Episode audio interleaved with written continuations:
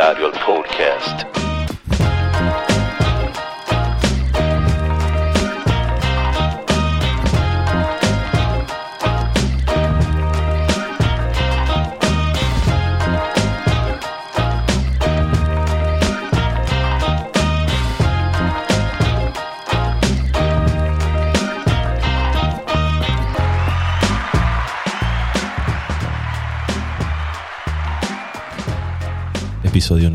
4. Contra todos los pronósticos. Contra todos los pronósticos. Pronósticos. Esta base siempre me gana de ponerme a rapear arriba, pero no sé hacerlo. Y no sé si empezaría un freestyle con la palabra pronóstico.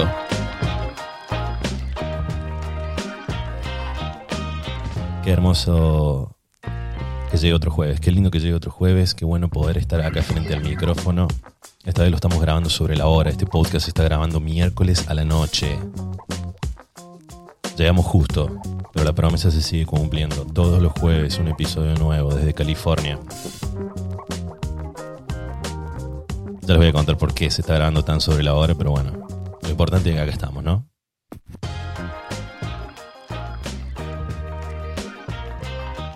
Muchas repercusiones del capítulo anterior, muchas repercusiones.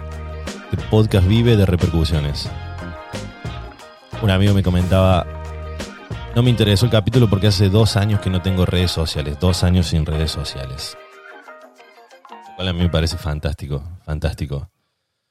Creo que las redes sociales han venido como a, a dominar el mundo. En las películas de antes, cuando un villano quería como dominar el mundo, ponía una antena y de esa antena lanzaba una señal que llegaba a todos los televisores y como que hipnotizaba a la gente y la gente se quedaba ahí ah, mirando una espiral verde, ponele.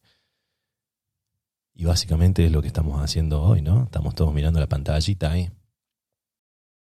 Teorías conspirativas. El podcast de las teorías conspirativas va a ser este. Pero hay que tener cuidado con eso, hay que tener cuidado con eso porque nos están metiendo banda de data en la cabeza, ya lo hablamos en el, capítulo anterior. Banda de, de data en la cabeza que después para frenar o cuando te quieres ir a dormir después, procesar todo eso no es tan fácil.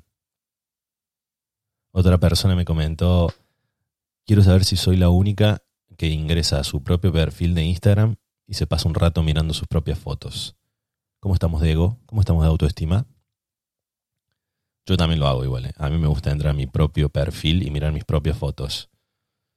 Pero creo que es como una ayuda de memoria, como ver el librito de la vida, ¿viste? Ahí como, ah, mira lo que estaba pasando hace dos años. ¿Ustedes cómo están? Cuéntenme. Ah, Ricky no le pueden responder, ¿no? Esto va, es unilateral. Voy a beber agua. ¿Hay un mejor sonido que ese? Cómo me gusta el agua, enlatada, con azúcar,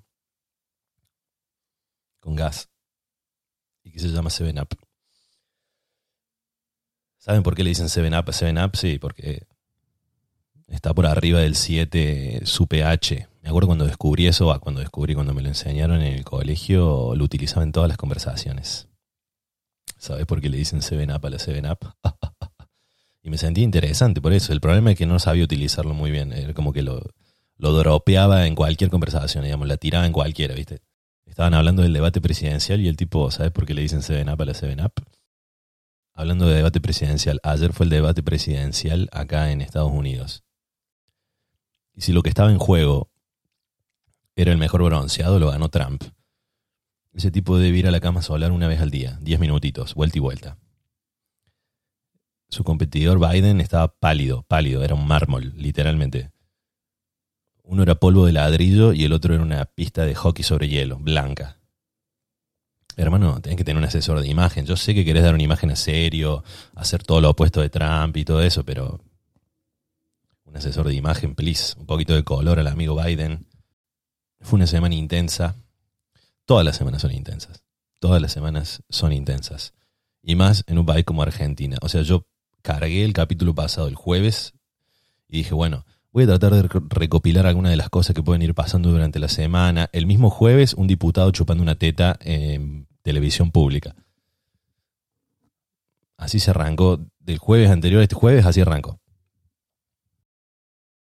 O sea, en, una, en la Cámara de Diputados estaban debatiendo una ley y como ahora coronavirus, hay que hacer todo online desde casa, en pantalla gigante salió el tipo testeando la teta de su mujer. Claro, yo entré a Twitter ese mismo día y las primeras tendencias eran teta, diputado, teta gate y váyanse todos, algo así. Tiene que ser, ¿no? Y eso ya no tiene nada que ver con partidos políticos ni nada. Esto tiene que ver con el tema de, de tener un poquito de sentido común, hermano. Si estás frente a una cámara, por más que me digas que no tenés internet, que, que no tenés internet, que no está funcionando, hacete un costado, probalo, a, hacelo, pero a un costado. Una barbaridad, una barbaridad. Hoy, el día de hoy, falleció el dibujante Kino, el creador de Mafalda. Y en homenaje a lo que para mí es uno de los mejores dibujantes de Argentina y uno de los mejores pensadores que tiene Argentina, voy a leer un breve texto, solo en homenaje que dice, la vida debería ser al revés, por Quino. Se debería empezar muriendo y así ese trauma quedaría superado. Luego te despiertas en un hogar de ancianos y vas mejorando día a día. Después te echan de la residencia porque estás bien y lo primero que haces es cobrar tu pensión. Luego, en tu primer día de trabajo te dan un reloj de oro. Trabajas 40 años hasta que seas bastante joven como para disfrutar del retiro de la vida laboral. Entonces vas de fiesta en fiesta, bebes, te excedes, practicas el sexo, no tienes problemas graves y te preparas para empezar a estudiar. Luego empiezas el cole, jugando con tus amigos, sin ningún tipo de obligación hasta que seas bebé. Y los últimos nueve meses te la pasas flotando, tranquilo, con calefacción central, room service, etcétera, etcétera, etcétera. Y al final abandonas este mundo en un orgasmo. Así debería ser la vida según Quino. Grande. Hablando del capítulo 3, el capítulo 3 llegó a tener las reproducciones del capítulo 2 en menos tiempo. Eso quiere decir que estamos creciendo. El mejor podcast del planeta está creciendo. Pero aprovechen esta época. Repito, siempre repito lo mismo. Aprovechen esta época porque esta es la época indie del podcast. Esta es la época under. Después cuando sea viral y sea popularmente conocido, ya todos te van a decir, sí, obvio que escucho el Hilario Podcast, obvio que lo escucho, lo reescucho. Pero ahora es el momento para recomendar, para decir, ah, pero yo te lo recomendé cuando no lo escuchaba nadie. Así que pásenlo, pásenlo porque esto se va a poner muy de moda. Y yo por lo menos para a mí, por ejemplo, yo no me gusta sumarme a las modas, yo me gusta estar antes. Hagan de cuenta que este podcast es una banda, díganle a su amigo, hey, tengo una banda que no sabes cómo la rompe. Díganle a su amiga, escuché una canción que no la escuchó nadie todavía y la rompe. Este tema va a ser el tema del verano. Pásenlo ahora. Porque después va a ser muy fácil decir, ah, escuchaste despacito de... Es como caer ahora y decir, escuchaste despacito de Luis Fonsi y te tiran con un vaso por la cabeza. Pero ahora estamos en la época indie, no nos conoce nadie. Yo en lo particular odio ver películas que todo el mundo me recomienda. El Joker demoré un año casi en verla.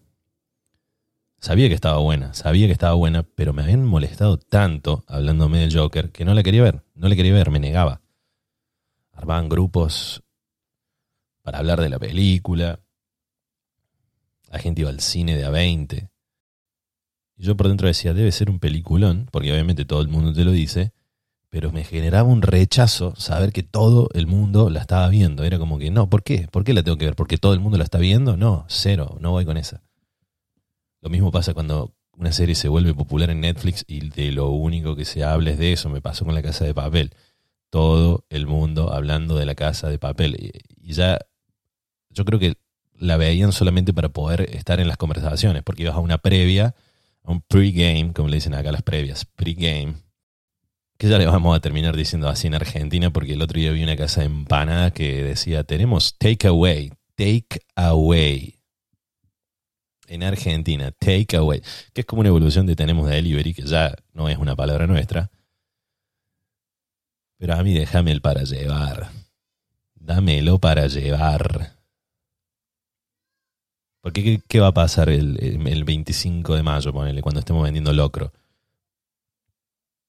Te van a decir, trae tu cacerola para hacerlo take away. Locro take away.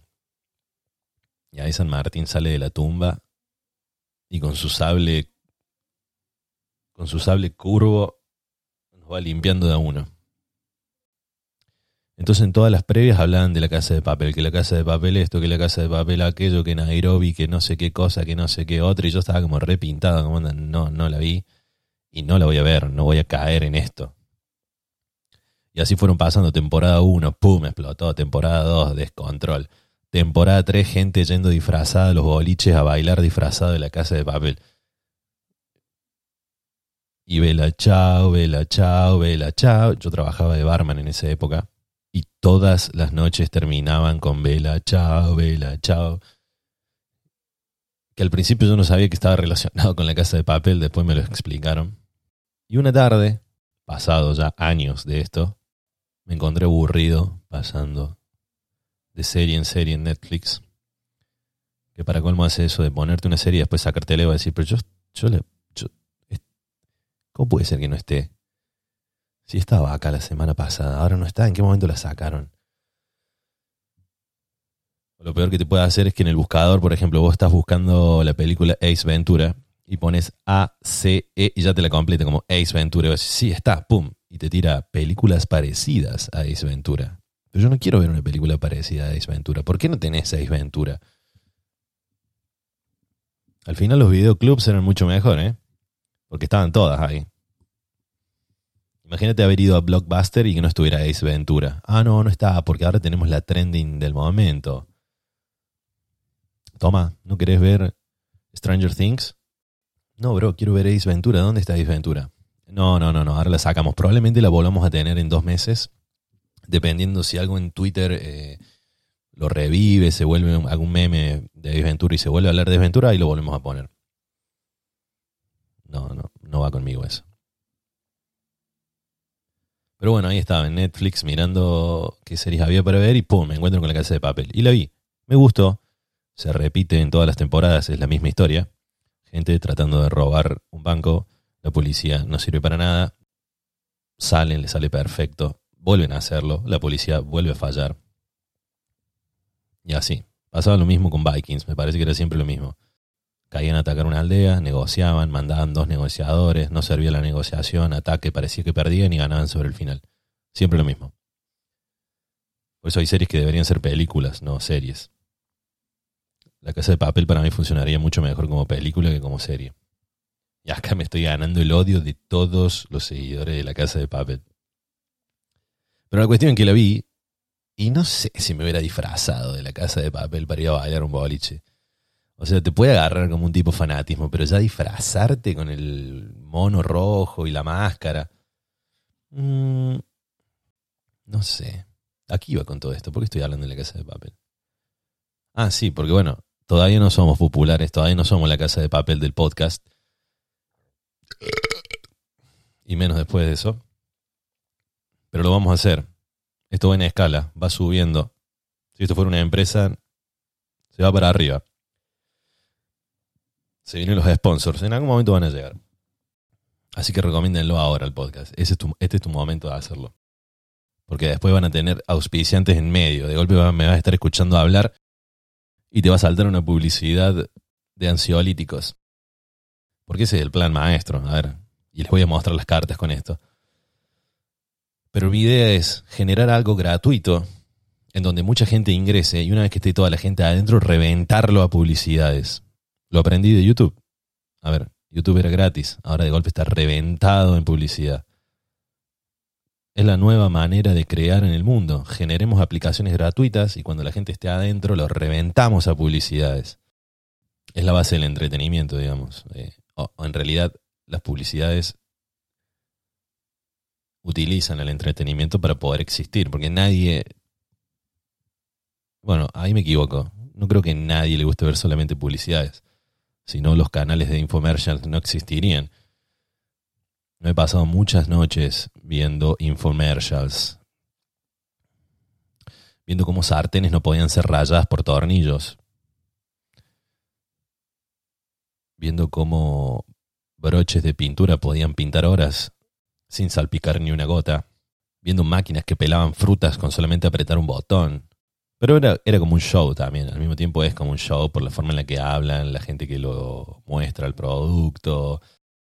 Entonces es interesante. al final de cuentas termina siendo como un entretenimiento, solamente que es una publicidad oculta. En este momento me vendría muy bien una publicidad de algún tipo de antiinflamatorio o algo porque me levanté con una tortícolis hoy descomunal. Ya había empezado en el día de ayer con un poquito y hoy cuando me levanté la mañana ya directamente necesitaba un cuello ortopédico. Y es debido a que yo duermo de una manera muy incómoda. Si no estoy incómodo, no me duermo. No me expliques por qué. Si a alguno esto le pasa, por favor, después déjenlo en algún comentario en las redes. Si para quedarse dormido necesitan estar en una posición incómoda. A mí me pasa. No me puedo dormir, por ejemplo, boca arriba, con las manos en, el pecho, tranquilo, con los dedos cruzados y respirando profundamente. Así no me voy a dormir. No me puedo dormir la típica acurrucado de costado, salvo que esté muy cansado, ahí sí. Pero si quiero conciliar el sueño, tengo que estar boca abajo, casi asfixiándome con la almohada, con mis brazos debajo de mi cuerpo, casi como en una posición de choque. Y ahí me duermo. Es increíble o tengo que tener el brazo encajado en algo, contra la pared, una pierna doblada.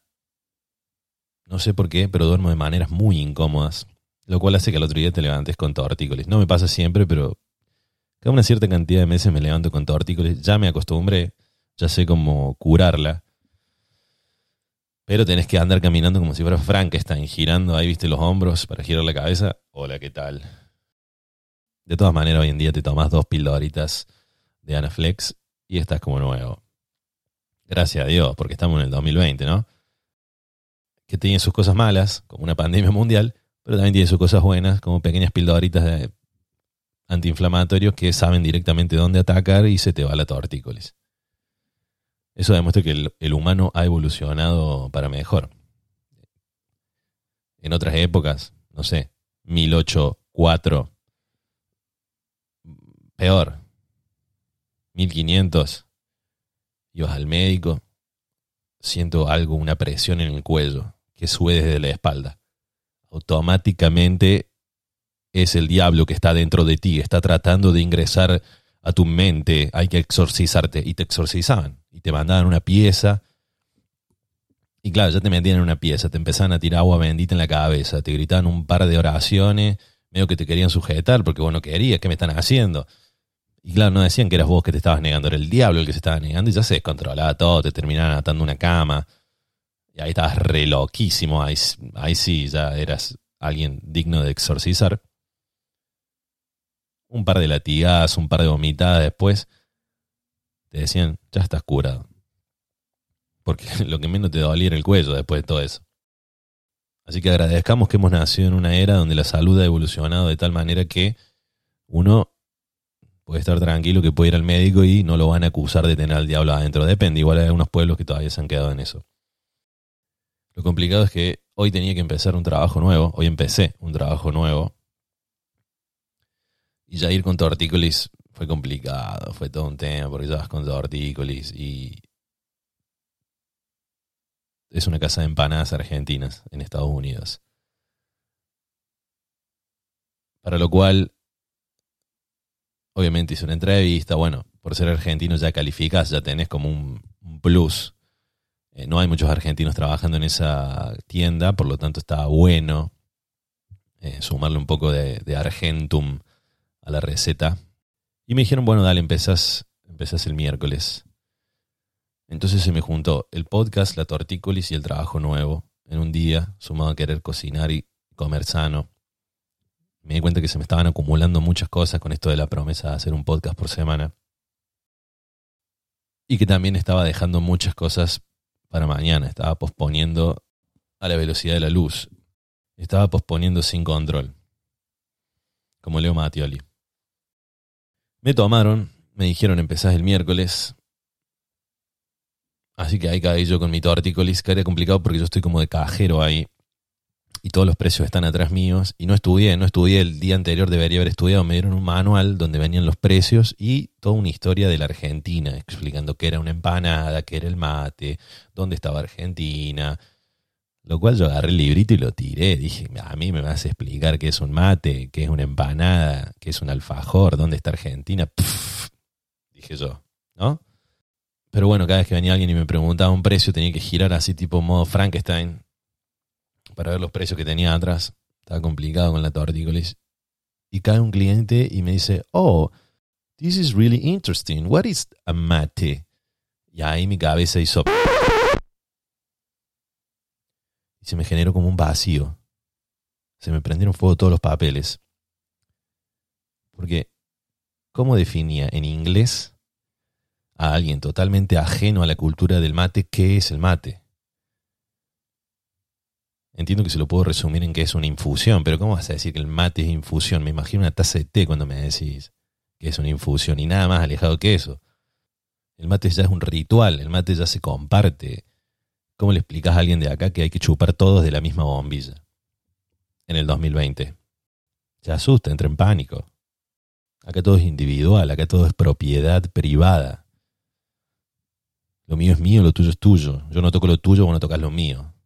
Esa es la clave de Estados Unidos. Y la respetan a, rajatabla. A rajatabla.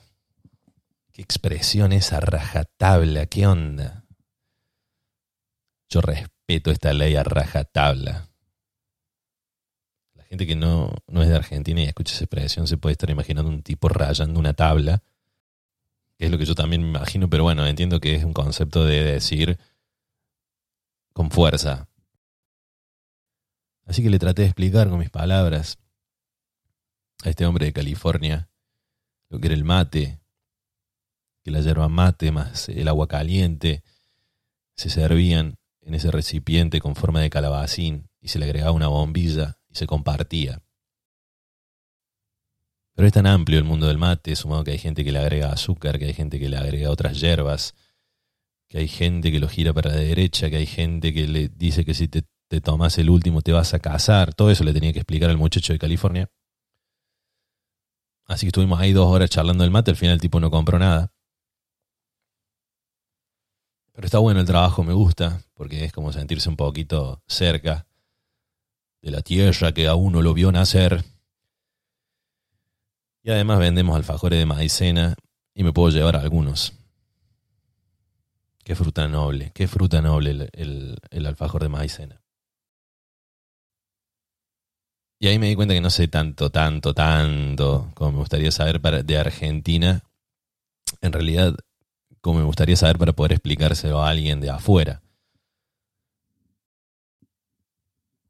Pero bueno, pasó el día y la verdad que me gustó el trabajo, me gustó estar vendiendo empanadas ahí.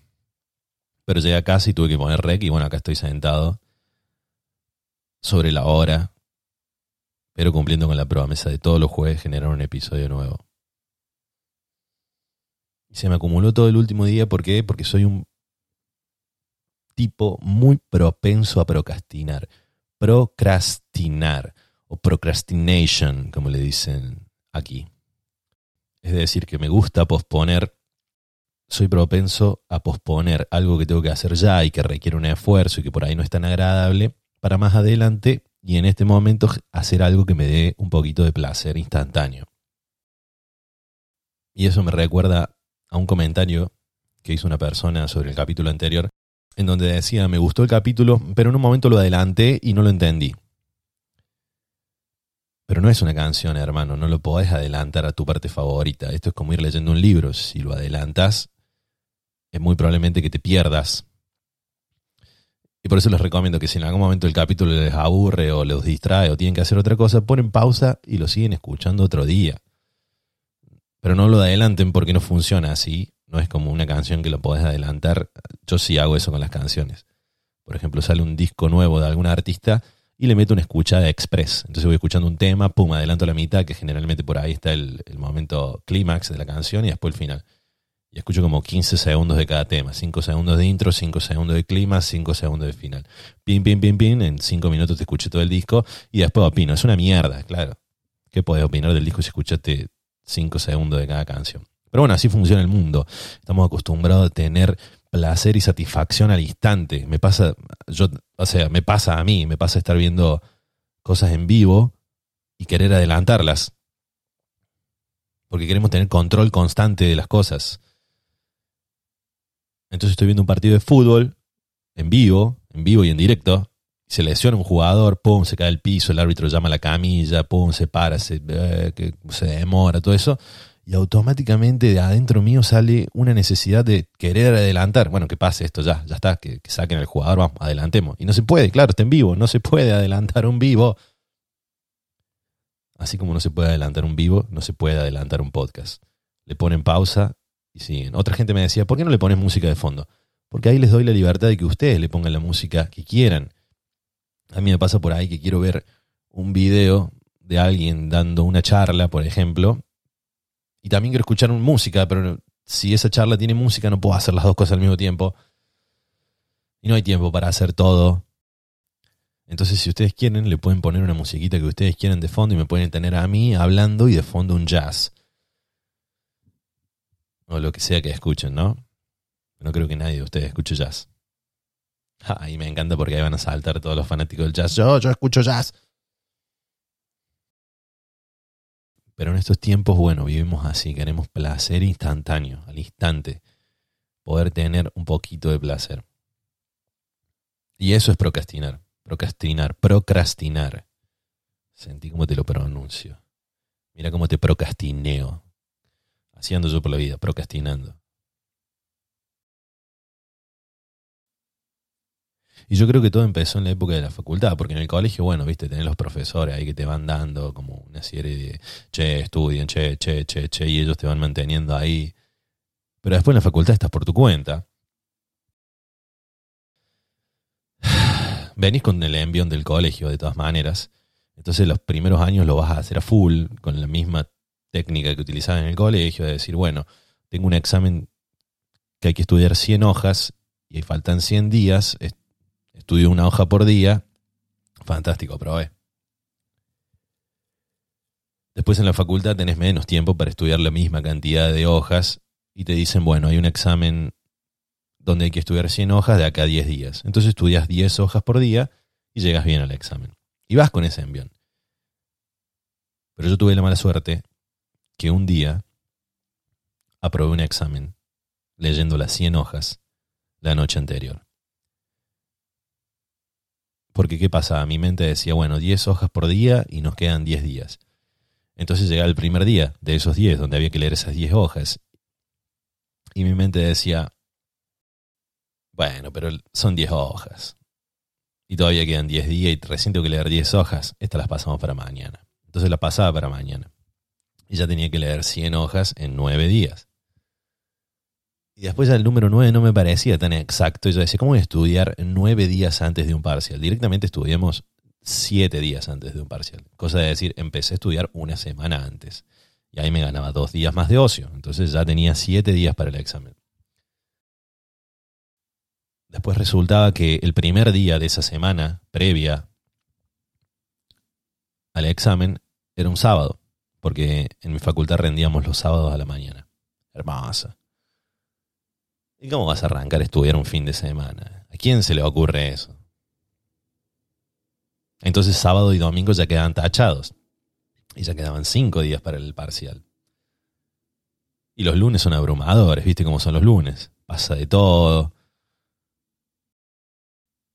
Entonces el lunes no se podía estudiar. El martes tenía que ir a la facultad a hacer otra cosa. El miércoles siempre salía un fulbito con los pibes. Los jueves se salía, porque los jueves se sale. La gente que sale de verdad sale los jueves. Y así llegaba el viernes. Y había que leer 100 hojas en una noche. Y tuve la mala suerte de que esa vez leí las 100 hojas en una noche y aprobé. Tampoco que saqué 10, saqué 5, ponele, pero aprobé. Y ahí se despertó en mi mente la cultura de la procrastinación ahí mi cerebro dijo, ah, bueno, entonces se puede estudiar la noche anterior. Y empecé a hacerlo con todas las materias y tal vez con todos los ámbitos en la vida. Y llegó un momento que me empezó a preocupar, digamos, porque hasta en la actualidad lo sigo haciendo. Ahora cada vez que digo, che, tengo que hacer un podcast por semana, sé que tengo siete días para hacer un podcast y acá me ven miércoles a la noche entregando esto. Así que decidí, bueno, justamente hablar de esto, que pasa en varios ámbitos de mi vida y seguramente a mucha gente le pasa porque yo tengo la teoría de que todos somos procrastinadores.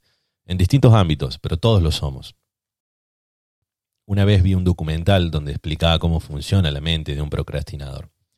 Y cualquier cosa que diga después de una vez vi en un documental va a sonar serio.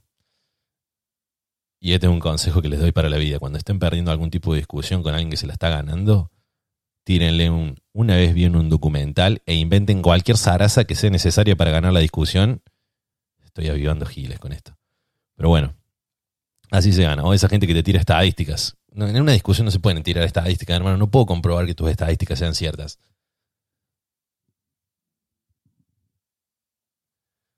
Pero como nadie puede demostrar nada en una discusión porque es la efervescencia del momento, vos tirás, pero hay un documental que habla que esto es así, así, así y así. Y ahí, ¡pum! Lo quebraste.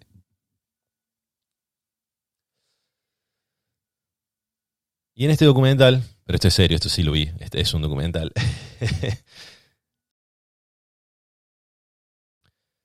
En este documental explicaban cómo funciona la mente de un procrastinador, que no es muy diferente a la mente de alguien que no es procrastinador. Y funciona de la siguiente manera. Imaginemos que nuestras mentes son un barco, todo barco tiene un timón, y todo timón tiene un capitán que lo timonea.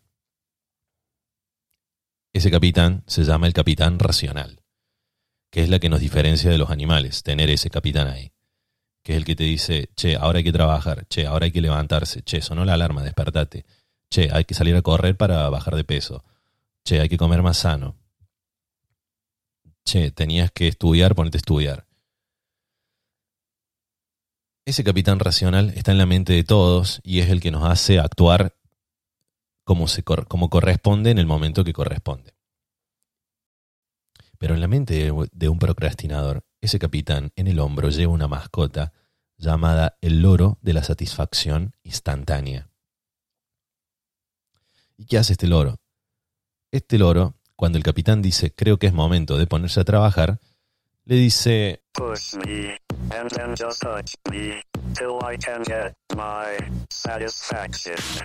y le propone cosas mucho más divertidas, placenteras y de menor esfuerzo que las que propone el capitán racional. Entonces, yo ya me había vuelto adicto a ser una, a una persona que estudiaba la noche anterior a los parciales. Entonces, ese era mi momento de ponerme a estudiar. Cuando el capitán racional, 10 días antes de un parcial, decía, che, habría que sentarse a estudiar, el lorito aparecía y...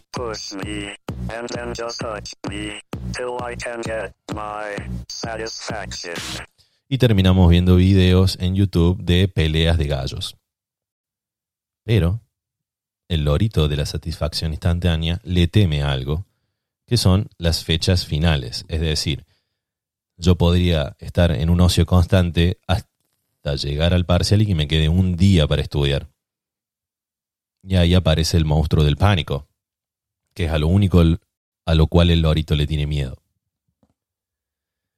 Y aparecía siempre un día antes del parcial el monstruo del pánico, lo ahuyentaba el lorito de la satisfacción, el capitán retomaba el poder sobre el timón y yo me ponía a estudiar. Y así funciona.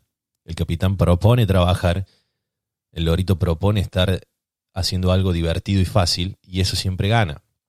Porque tu cerebro siempre va a preferir una inyección de dopamina, algo placentero y fácil de hacer. Y si vos sos un perro, hacer cosas divertidas y fáciles es genial, vas a tener un gran éxito en tu vida de perro. Pero nosotros somos humanos y necesitamos esforzarnos y hacer cosas no placenteras para que nuestra vida se encamine hacia una vida sana. Hay veces en que tiene sentido hacer cosas divertidas y fáciles, como irse a dormir, tener una cena con amigos, pero tiene que ser merecida. El lorito de la satisfacción instantánea te lleva a lo que yo llamo el parque de diversiones del terror, en donde es diversión constante y cosas fáciles constante, pero en el ambiente hay una sensación de culpa y ansiedad porque el capitán racional está recordando, no deberíamos estar haciendo esto, yo ahora debería estar estudiando, en vez de estar viendo la biografía de Britney Spears. Entonces, es divertido, pero en el fondo hay una sensación de culpa y ansiedad constante que te genera el estar haciendo algo que no corresponde. Así que así cursaba yo en la facultad. Ese día que descubrí que podía estudiar la noche anterior generó que todos los parciales siguientes yo fuera estudiando la noche anterior, la noche anterior, la noche anterior.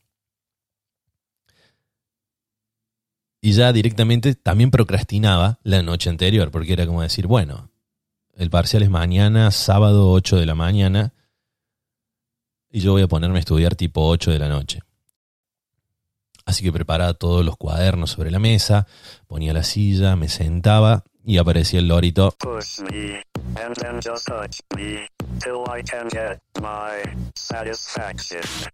Y me daba cuenta que no tenía mate, así que bueno, iba a la cocina, me preparaba un mate, preparaba la pava, la hierba y decía, bueno, ahora vamos a estudiar con mate al lado. Entonces ya llegaba a la mesa, ponía el mate, me sentaba con los apuntes, decía, bueno, vamos a estudiar y aparecía el lorito.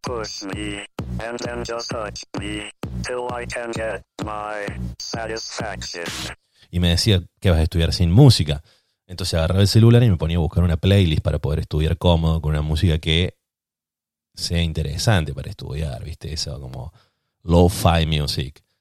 Así que ahí perdía como otra hora más, pero buscando la música, qué sé yo. Ya había encontrado la música, el mate y los apuntes. Perfecto, ahora me pongo a estudiar.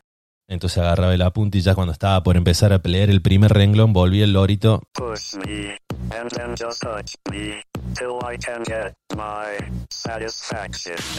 Y me di cuenta que entre que hice el mate y todo eso, como que me había dado un poquito de calor y me sentí incómodo con la ropa que tenía puesta. Y dije, ¿cómo voy a estudiar con ropa incómoda? No puedo estar estudiando con ropa incómoda. Me voy a poner algo cómodo para estudiar. Así que fui a la pieza, me cambié. Y ya me había cambiado y, me sentía preparado para, estudiar, pero de golpe apareció el lorito.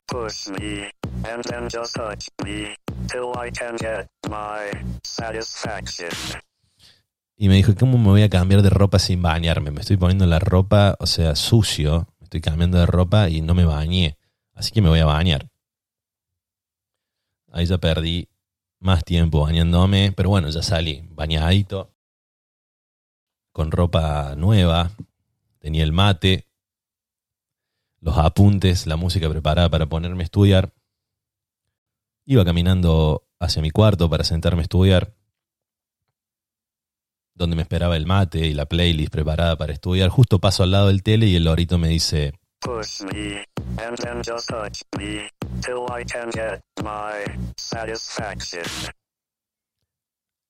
Habría que ver qué hora es, habría que ver qué hora es.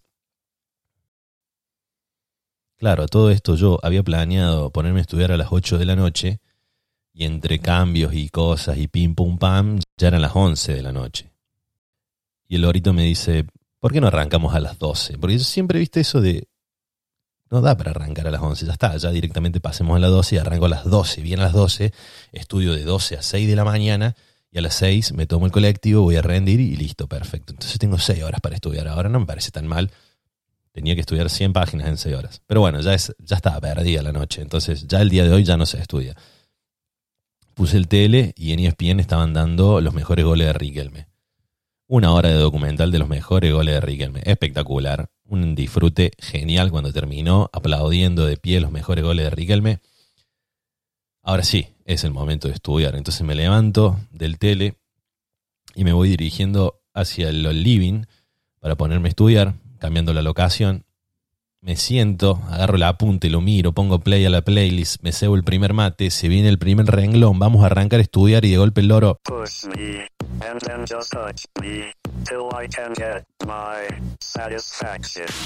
Claro, de las 8 a las 11, 12 de la noche ya me dio hambre, hay que comer algo. ¿Cómo vas a estudiar con el estómago vacío? Lo dijo, no te va a gustar. Con hambre no se puede pensar. Así que bueno, vamos a cocinar algo. Cocinar mm, lleva mucho tiempo. vamos a pedir algo. Vamos a pedir una pixita. Vamos a pedir una pixita para comer de noche. Una pixita. Media pizza. Media pizza. Media pizza. Para no exagerar. Para no estar tan lleno. Así que bueno, pedimos la pizza. Me dicen que va a ser como media hora de espera. Y no voy a estar estudiando pensando en que viene la pizza. Así que ahí vamos a viciar en el internet, ¿viste? Bueno, ahí vamos a entrar a Twitter, vamos a pelearnos con un par de desconocidos discutiendo sobre quién inventó la lapicera. Vamos a ver un par de entrevistas, una entrevista a la mamá de Justin Bieber donde cuenta cómo lo veía mientras iba creciendo, totalmente intrascendente. Así que bueno, hasta que llega la pizza. Llega la pizza, hay que sentarse a comer.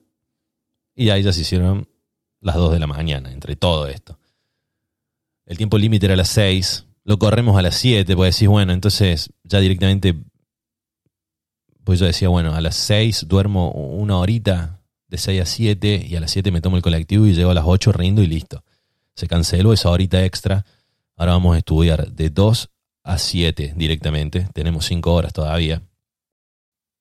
Perfecto, me siento en la mesa, agarro los apuntes, el mate ya estaba re frío, y después de comer en medio de la madrugada, estábamos listos para estudiar. Agarro la hoja, la miro y siento como que alguien se me acerca y me dice...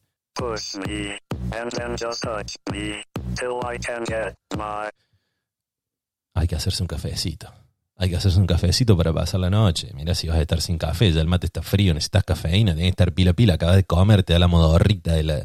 Eh, che, ya comí, me daría como para una siestita y no podés, no podés, porque tenés que estudiar 100 hojas, 100 hojas, se rinde hoy a las 8 de la mañana. Así que bueno, vamos a la cocina y hacemos un cafecito. Cuando estoy yendo a la cocina para hacerme el cafecito, obviamente paso por al lado del tele. Y el tele ya en Crónica estaban dando los mejores bloopers del año. Imperdible, imperdible. 45 minutos seguidos de blooper, sin cortes. Ideal para ver con un cafecito. Y lo peor de todo, que ahí es cuando se puso grave el asunto, es que Lorito tiene un amigo muy malo, muy malo, de muy mala influencia, que es la mosca del abandono y la mosca del abandono empieza a zumbar de muy lejos, se te va pasando ahí cerca de la cabeza. Y te dice así como, ya fue, ya no llegas a estudiar, ya fue, la próxima empezás antes, ya fue, y no te presentas a rendir, y eso genera una debacle en tu vida. Entonces, no hagan que el lorito de la satisfacción instantánea se adueñe del timón. Nadie quiere tener a un loro que no tiene noción del presente, ni del pasado, ni del futuro, y lo único que busca es placer instantáneo. No dejen que ese loro maneje el barco de sus mentes. El monstruo del pánico tiene que aparecer y ahuyentarlo. Entonces siempre traten de hacer ese ejercicio, de hacer aparecer al monstruo del pánico, para que se vaya. En parte por algo este, hago este podcast, para que el monstruo del, pánico aparezca una vez a la semana en mi mente, lo ahuyente y lo empiece a ahuyentar de otros ámbitos de mi vida.